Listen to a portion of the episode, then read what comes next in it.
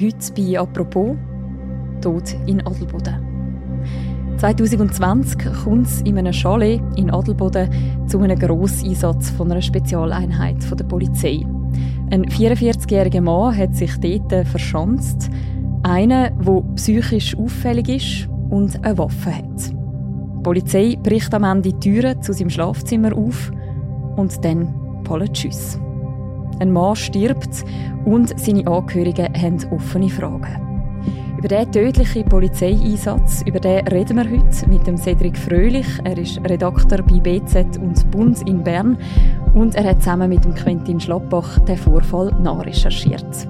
Mein Name ist Mirja Gabatuller und das ist eine neue Folge vom täglichen Podcast «Apropos». Hallo Cedric. Hallo Mirja.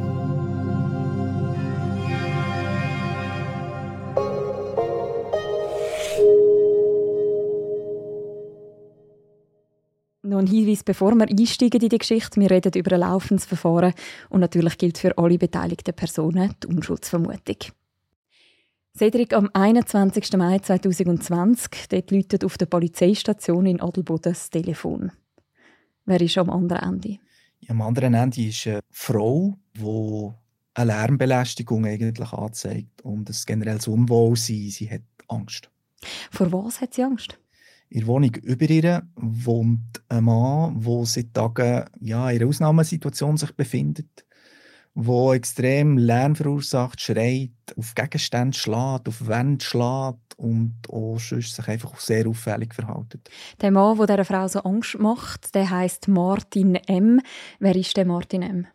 Der Martin M. ist ursprünglich ein Zürcher. Er ist aufgewachsen am Zürichsee, in einer kleinen Gemeinde und hat einen Großteil von seinem Leben auch in der Stadt verbracht, bevor ihm dann eigentlich seine Krankheit oder sagen wir sein psychischer Zustand immer wie mehr in eine Enge getrieben hat. Mhm. Und aus dieser Enge hat er sich versucht zu befreien, indem er rausgezogen ist aus der Stadt Zürich bis ins Berner Oberland, zuerst nach Grindelwald, eine kurze Episode jetzt auch noch in Frutigen. Und schließlich ist er dann in Adelboden gelandet. Du hast es jetzt schon angesprochen, der Martin M. hat eine Krankheit, es gibt auch eine Diagnose für das. Er hat Asperger und Hyperakusis. Was heißt das genau? Ja, Asperger ist eine Ausprägung eigentlich von autistischer Störung. Er hat mit dieser Diagnose gelebt, sein Leben lang. Allerdings hat er sie erst im Erwachsenenalter bekommen. So lange hat man gar nicht gewusst, wie es um ihn steht. Er war sehr so ein kontrollliebender, sehr ordentlicher Mensch gewesen, kreativ aber auch, der nicht so recht in eine Schublade hineinpasst, der seine eigenen Probleme immer auch so ein bisschen mit sich selber ausgefochten hat, bevor er eben im Erwachsenenalter die Diagnose kam, weil sich bei ihm zunehmend das Problem hat manifestieren. Er hat mit Lärm und dann später auch allgemein mit Geräusch, mit der Geräuschkulisse der Welt riesige Probleme bekommen mhm. und ist auch darum eigentlich aus Zürich raus, weil er sich erhofft hat, mehr Ruhe zu finden im Berner Oberland. Jetzt, du sagst, Mühe mit Lärm, das kennen ja viele noch aus ihrem Alltag, aber um das vielleicht noch ein bisschen konkreter zu machen, was hat das für Folgen für sein Leben? Also bei ihm muss es offenbar so angefangen haben, wie du und ich das kennen, dass Nachbarinnen oder draussen Kind spielen und es ist laut oder ein Lastwagen fährt durch das Quartiersträssli oder so solche Sachen, die einen auf den Nerven. Und dann ist das ja normal, aber bei ihm hat er wie ein Schalter gekippt, dass eigentlich auch kleine Sachen sich in seinem Gehör oder in seinem Bewusstsein dann einfach wie aufbaut, zu einem Rauschen. So dass kleine Geräusche eigentlich sich haben angefühlt für ihn wie ein Sturm. Also das Rauschen der Blätter im Baum ist für ihn ein Sturm geworden oder ein Klopfen in den Leitungen ist für ihn wie ein Presslufthammer auf Teer oder Beton gewesen. Das ist natürlich dann, wenn der Filter aussetzt im menschlichen Gehirn, dann äh, bricht wie die Welt über ihn ein. Er ist also von dem schon, du hast es erzählt, geflüchtet aus der Stadt raus. Wo er dann in Adelboden ankommt, dann spitzt sich seine Lage trotzdem immer noch mehr zu ja, wir haben seine Geschichte alle erzählen, von Weggefährten, von seinen Brüdern zum Beispiel. Und dort hat man oft auch so gehört, je weiter dass er sich eigentlich zurückziehen je mehr er sich hat isolieren, umso schlimmer ist das Problem geworden. Also seine Rückzugsgefechte vor dem Lärm, vor dem Tosen der Welt, sind eigentlich wie ein Gang in die Sackgasse für ihn. Wie muss man sich denn seinen Alltag in Adelboden vorstellen? Was hätte er denn dort noch machen unter dieser Belastung, die er ständig hat? Also der Martin M. war früher ein sehr kreativer Mensch. Er hat Software programmiert, er hat aber auch sehr gut gemalt, er hat geschrieben, er war sehr vielseitig und war immer arbeitstätig. Und das ist dann wie unmöglich geworden, weil er hat nicht mehr gut geschlafen, jahrelang nie richtig durchgeschlafen, hat sich dadurch dann auch aus seinem gesellschaftlichen Leben noch mehr zurückziehen so dass dann der Zustand, wo er in Nadelboden schon ist angekommen ist, also ist sein Zustand schon massiv schlechter gewesen. Er war abhängig von der IV, er hat nicht mehr können arbeiten. Gleichzeitig ist er eigentlich nur noch rumgelaufen mit Gehörschutz, also mit Noise Cancelling Kopfhörer, wo er sich irgendwie beruhigende Musik hat laufen oder aber wirklich mit einem Pamir, also wirklich mit so einem Gehörschutz. Mhm ist er dann einkaufen zum Beispiel. Also sein Alltag war extrem prägt. Es war für ihn das Thema, gewesen, dass der Filter bei ihm nicht mehr funktioniert.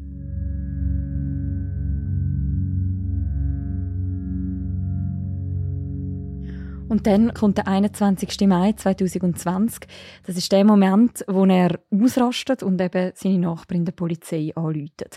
Was passiert jetzt nach dem Anruf? Also nach dem Anruf passiert zuerst mal das, was immer passiert, wenn die Polizei einen Anruf dieser Art bekommt. Es geht um Lärm, es geht irgendwie um vielleicht einen Nachbarschaftsstreit. Das klärt man mal ab man kommt mal vor Ort. Gleichzeitig aber hat man auch schon so ein Gefühl, also bekommt der Polizist der vermutlich auch schon so ein Gefühl für die Situation, nämlich, dass es unkontrolliert wirkt, dass es vielleicht könnte darum gehen, dass da Selbstgefährdung im Spiel ist. Also lässt er zuerst mal einen Kollegen kommen von einer anderen Polizeistation, weil er ist ja in dem Moment allein in Adelboden mhm. auf der Polizeiwache. Und dann rücken die aus an den Hörnliweg zu dem Chalet und das ist von der Chronologie her noch schwierig einzuordnen, aber man muss sich das so vorstellen, dass da die ganze Zeit Abklärungen parallel dazu laufen. Weil Kontakt können die Polizisten vor Ort mit dem Martin M. nicht aufnehmen. Also er tut die Türen nicht auf, ähm, ist nicht ansprechbar. Und gleichzeitig weiss man relativ gleich auch mal, dass er höchstwahrscheinlich im Besitz von einer Schusswaffe ist. Und zwar legal, weil er eine Waffenschein besitzt. Wieso hat der Martin M. die Waffe? Dazu gibt es eigentlich nur Spekulationen. Also er hat die Waffe niemandem gegenüber wirklich deklariert oder hat weder seinen engen Angehörigen noch Kollegen noch Vermieterinnen jemals von dieser Waffe etwas erzählt. Sein Bruder hat das Gefühl, er hat sich die Waffe besorgt, um seinem Leben irgendein Ende zu setzen, er einfach zumindest über das Ende die Kontrolle hat behalten Die beiden Polizisten die stehen jetzt also vor dem Chalet am Hörnliweg. Sie erreichen den Martin M. nicht, sie können nicht läuten. Sie wissen, er hat eine Waffe. Was machen sie jetzt?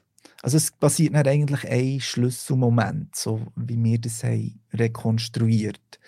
Die Polizisten sind offenbar vor dem Haus nicht ganz sicher, oder wie gehen wir jetzt vor? Und dann reagiert Martin M. aber tatsächlich zum ersten Mal, und zwar relativ heftig. Er sagt dann den Polizisten eigentlich von drinnen, aus ihrer Wohnung raus, kommt nur, kommt nur, die hure Wichser, holt ab, wagt es nicht reinzukommen. Also einerseits vulgär, also ein Gefühlsausbruch, andererseits auch so ein bisschen widersprüchlich, kommt nur, kommt nur, und dann aber auch wieder holt ab. Also Polizisten verstehen das natürlich einfach primär als Drohung, mhm. als Gefahr.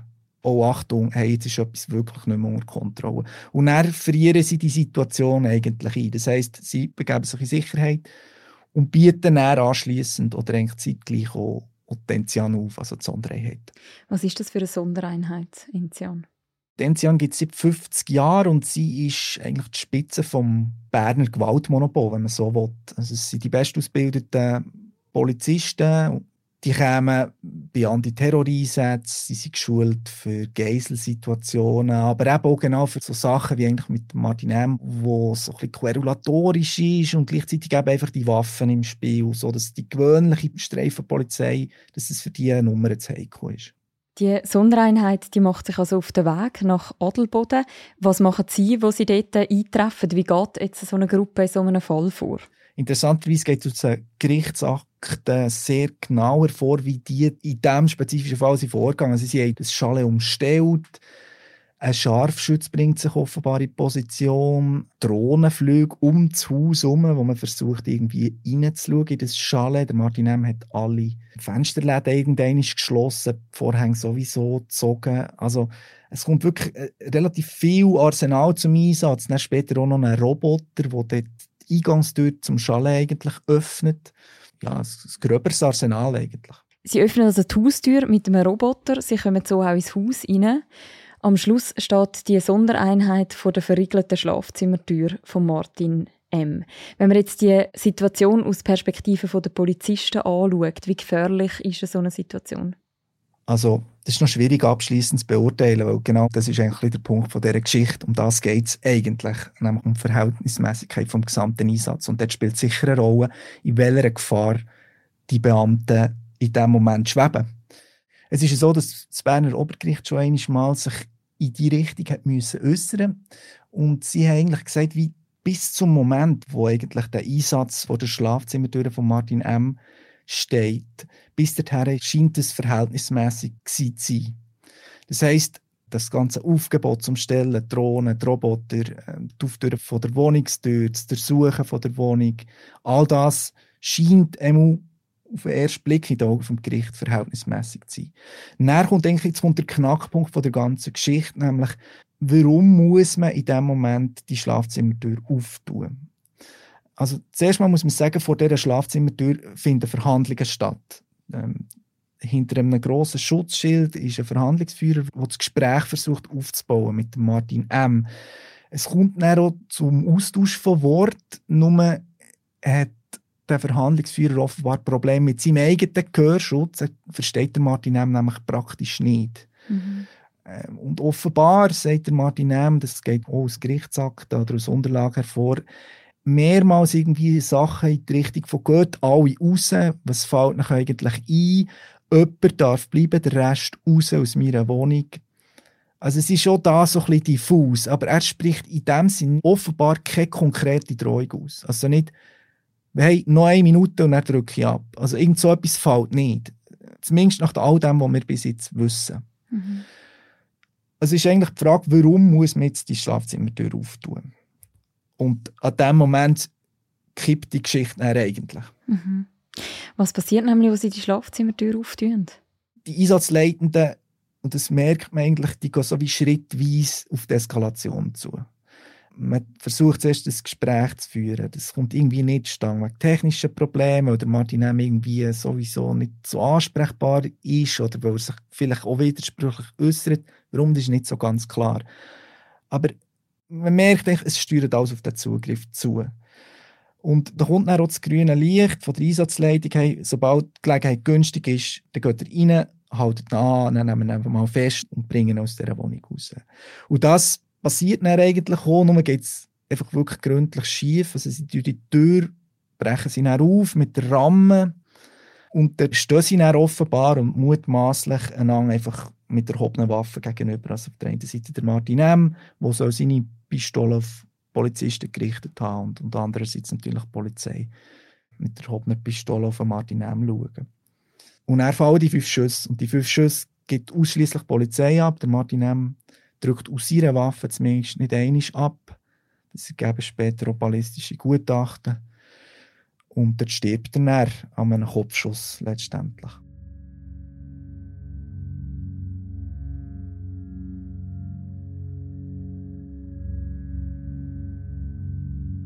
Der Schildführer, der zuvorderst steht, der hat später auch zu Protokoll gegeben, wie er sich an den Moment erinnert. Wir haben das einsprechen lassen. Ich habe einmal Polizei Waffe weggerufen und gleichzeitig einmal geschossen. Meine Wahrnehmung war, dass er auf diesen Schuss reagiert hat und weiter nach rechts gehüpft ist. Aber das waren Bruchteile einer Sekunde, in welcher seine Waffe kurz nach unten ist und gleichzeitig ist mein Schild nach vorne auf den Boden gefallen. Er hat seine Waffe wieder auf mich gerichtet, woraufhin ich mehrmals auf ihn geschossen habe und mich gleichzeitig in das Bad, wo schon zwei Personen drin waren, gequetscht habe. Ich habe noch gesehen, wie er sofort zusammengesagt ist. Die Wirkung war da. Das heißt, am Schluss von dem Einsatz ist der Martin M. tot. Wie oft kommt das vor? Wie oft passiert das, dass ein Polizist in der Schweiz einen Menschen erschießt? Das kommt selten vor. Also 2022 ist es zweimal passiert. 2020, in dem Jahr, wo der Martin M. erschossen wurde, auch zweimal. In diesem Zusammenhang muss man sicher erwähnen, dass Einsatz von Dienstwaffen, also Polizistin oder Polizist zu ihrer Pistole greift oder greifen, das nimmt insgesamt ab Wir haben im letzten Jahr genau sechs Schusswaffeneinsätze von der Polizei verzeichnet. Wenn so etwas passiert, wie jetzt auch in dem Fall, was passiert nach dem Todesfall? Zuerst mal ist es ein potenzieller Tatort. Es kommt Spurensicherung, es fängt das Protokoll an verlaufen. Also zum Beispiel muss der Polizist, der die Schüsse hat, abgeben muss eine Blutprobe abgeben, muss eine Urinprobe abgeben. Er wird dann auch gleichzeitig aber auch betreut, also psychologische Betreuung, wenn er das nötig hat. Das gilt für alle, die am Einsatz beteiligt sind. Bereits am nächsten Tag fängt dann eigentlich so die formale Ermittlung, also das Strafverfahren, fängt eigentlich an. Das heisst, die Staatsanwaltschaft nimmt mal den Schutz rein, das heisst, er muss vorbeikommen und er wird er befragt. Also es findet eine Einvernahme statt. Insgesamt befragt die Staatsanwaltschaft mehrere am Einsatz beteiligte Polizisten. Und zu welchem Schluss kommen Sie nach diesen Befragungen? Ja, das ist das Interessante. Die Staatsanwaltschaft stellt das Verfahren ein. Das heisst, sie bringt gar nichts zur Anklage. Weder der Schütz noch der Einsatzverantwortliche. Die Staatsanwaltschaft kommt eigentlich zum Schluss, dass niemand Recht gebrochen hat. Sie stellt das Verfahren ein gegen Schütz und gegen zwei Einsatzverantwortliche. Das heisst, vereinfacht gesagt, die Staatsanwaltschaft hat das Gefühl, dass niemand sich einer Straftat schuldig macht. Und unter dem Strich, dass es aber auch nie zu einem Gerichtsprozess würde kommen. Was bedeutet es, wenn das Verfahren eingestellt wird? Es bedeutet in erster Linie mal, dass es zu keiner Verhandlung, zu keiner Gerichtsverhandlung kommt. Und das heisst, auch nicht zu einem öffentlichen Prozess, blöd gesagt. Im Endeffekt muss sich niemand öffentlich für das rechtfertigen, was in Adelboden passiert ist. Du hast ja mit dem Brüder vom verstorbenen Martin M. geredet. Wie reagiert er, wenn er hört, dass das Verfahren soll eingestellt werden und eben all das nicht passiert? Der Brüder reagiert eigentlich ungläubig. Also man muss vielleicht über ihn wissen, er ist überhaupt nicht irgendwie Polizeikritiker, eher im Gegenteil. Also er ist grundsätzlich auch ein staatsgläubiger Mensch. Er hat immer das Gefühl, also er sagt auch selber, hey, in der Schweiz da wird er geholfen, wenn die Polizei anläutet. Und jetzt hat er aber hier mal wirklich eine persönliche Betroffenheit, wo er wie merkt, hey, das kann doch nicht sein, da ist jemand erschossen worden. Und irgendwie will wie niemand dafür die Verantwortung übernehmen. Und das ist eigentlich wirklich Quintessenz aus dem Gespräch mit ihm. Ihn stört, dass eigentlich wie niemand kann zugeben kann, dass ein Fehler passiert. Ihm ist es nie darum gegangen, also ich hätte ihn nie so verstanden, dass man jetzt da unbedingt jemanden muss verurteilen und wegsperren, im Gegenteil, sondern einfach, dass er das Gefühl hat, hey, es kann doch nicht sein und in Zukunft darf doch das wie nicht mehr passieren. Wenn etwas Gutes aus all dem Schlechten kommt, dann, dass man doch zumindest die Lehre müsste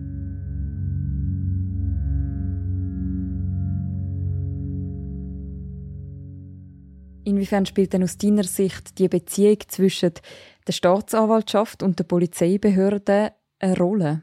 Also vielleicht muss man noch schnell festhalten, die Einstellungsverfügung von der Staatsanwaltschaft ist ja praktisch gänzlich kassiert worden. Das heißt, die Opferfamilie, der Brüder unter anderem, aber auch andere Angehörige von Martin M., haben das angefochten, die Verfügung. Und das Obergericht hat dann gesagt, hat dann wirklich fast allen Punkten recht gegeben, was Einstellungsverfügung betrifft. Das heisst nicht, dass irgendjemand schuldig wäre, noch gar nicht, sondern es hat eigentlich ziemlich eindeutige Staatsanwaltschaft gesagt, hey, hört, das müsst ihr im Fall anklagen, das gehört vor ein Gericht. Eure Argumentation, dass das alles verhältnismäßig war bis zum Schluss, hat Lücken, es fehlen wichtige Einvernahmen, also wichtige Fragen sind wie nicht gestellt worden. Ob der wirklich eine Notwehrsituation, am Schluss reden wir von Notwehr, ob der Polizist wirklich aus Notwehr heraus gehandelt hat, ist auch nicht so ganz klar, weil man könnte ja auch sagen, wie die haben ja das Zimmer gestürmt, das haben sie die Notwehrsituation wie selber kreiert. Also es sind ganz komplizierte juristische Abwägungsfragen, die offen sind und das wird höchstwahrscheinlich irgendwann vor einem Gericht verhandelt. Jetzt aber zurück zu Ihrer Frage. Jetzt ist es natürlich mal so, dass Staatsanwaltschaft und Polizei in der Regel eine Einheit bilden. Wenn irgendwo eine Tankstelle ausgenommen wird, eine Bank überfallen, ein Velo klaut, dann arbeiten die grundsätzlich zusammen. Die Polizei klärt ab, die Staatsanwaltschaft ordnet an. Das ist so ein bisschen wie Schwert und Schild vom Rechtsstaat in der Regel. Und das bedingt natürlich, dass die als Einheit agieren, dass die als Team funktionieren. Weil so ist unsere Kriminalitätsbekämpfung effizienter. In den Fällen, wo es dann aber wirklich darum geht, oder, dass mal ein Polizist potenziell eine Straftat begangen hat, führt er quasi die Ermittlungen in die eigenen Reihen. Und jetzt gibt es im Kanton Bern für so Fälle eine Spezialabteilung der Staatsanwaltschaft. Nur scheint es so, als hätte auch die in diesem Fall wirklich extreme Beishemmungen an den Tag gelegt. Also eben viele quasi kritische Fragen zum Geschehensablauf fehlen in diesen Einvernahmen. Es ist insgesamt, übernimmt man einfach die Lesart von der Spezialheit, die natürlich sagt, oder das war eine Notwehrsituation von A bis Z. Äh, wir haben alles richtig gemacht. Wir würden alles nochmal genau gleich machen. Und dort ist, wie die Staatsanwaltschaft, merkt man sehr zahm. Also sie hat nicht versucht, irgendwie Schwächen in der Argumentation zu finden. Das muss sie aber jetzt, weil eben die Stellungsverfügung kassiert ist worden. Also die müssen all die Vernahmen zum Teil wiederholen. Sie müssen die kritischen Fragen noch stellen und ja, müssen jetzt quasi eigentlich die Argumentation von der Polizei abklopfen. Wie geht es denn jetzt in dem Fall Martin weiter? Also grundsätzlich kann das Obergericht der Staatsanwaltschaft nicht eins zu eins sagen, den müsst jetzt anklagen. Das muss die Staatsanwaltschaft selber machen. Nur durch die Blume hat das Obergericht wirklich eigentlich angedeutet, es gibt eigentlich keine zwei Meinungen, der müsst einfach. Da kann man trauen nicht drum herum. Das heisst, es wird höchstwahrscheinlich irgendeinen Nachschlag geben. Gegen wen und warum, also wegen welchen potenziellen oder mutmaßlichen Straftaten, das ist recht schwierig zu sagen. Höchstwahrscheinlich wird es darauf herauslaufen, dass es eine Nachlage wegen Tötung gibt, fahrlässig, vielleicht auch vorsätzlicher, dass es vielleicht irgendein Element von Notwehr, Exzess vielleicht spielt. Das heisst, es wird früher oder später zu einem Gerichtsprozess kommen.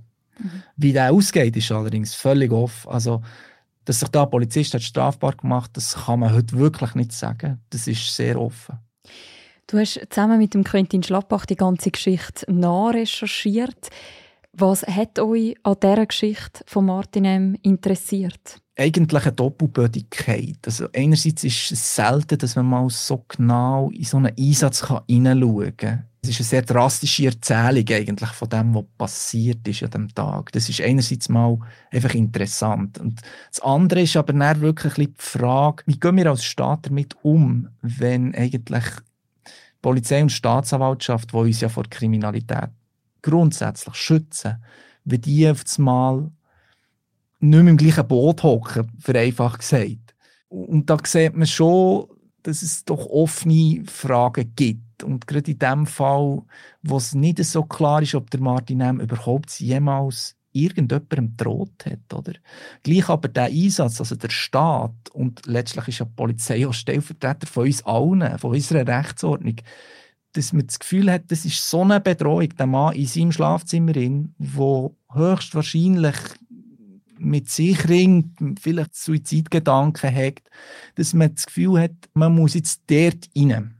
Und da stellen sich dann eigentlich Fragen, die sehr zentral sind für unser Zusammenleben in der Schweiz. Also es geht um das Verhältnis vom Staat zum Einzelnen müssen wir uns das gefallen, dass der Staat sich quasi durch unsere Wohnung durchpflügt und am Schluss eben fünfmal abdrückt. Und darauf gibt es keine einfachen Antworten. Darauf gibt es keine abschließenden Antworten. Das wird täglich wie neu verhandelt. Und das finde ich persönlich hochinteressant daran. Danke vielmals, Cedric, für, dass du die Geschichte nochmal bei Apropos erzählt hast.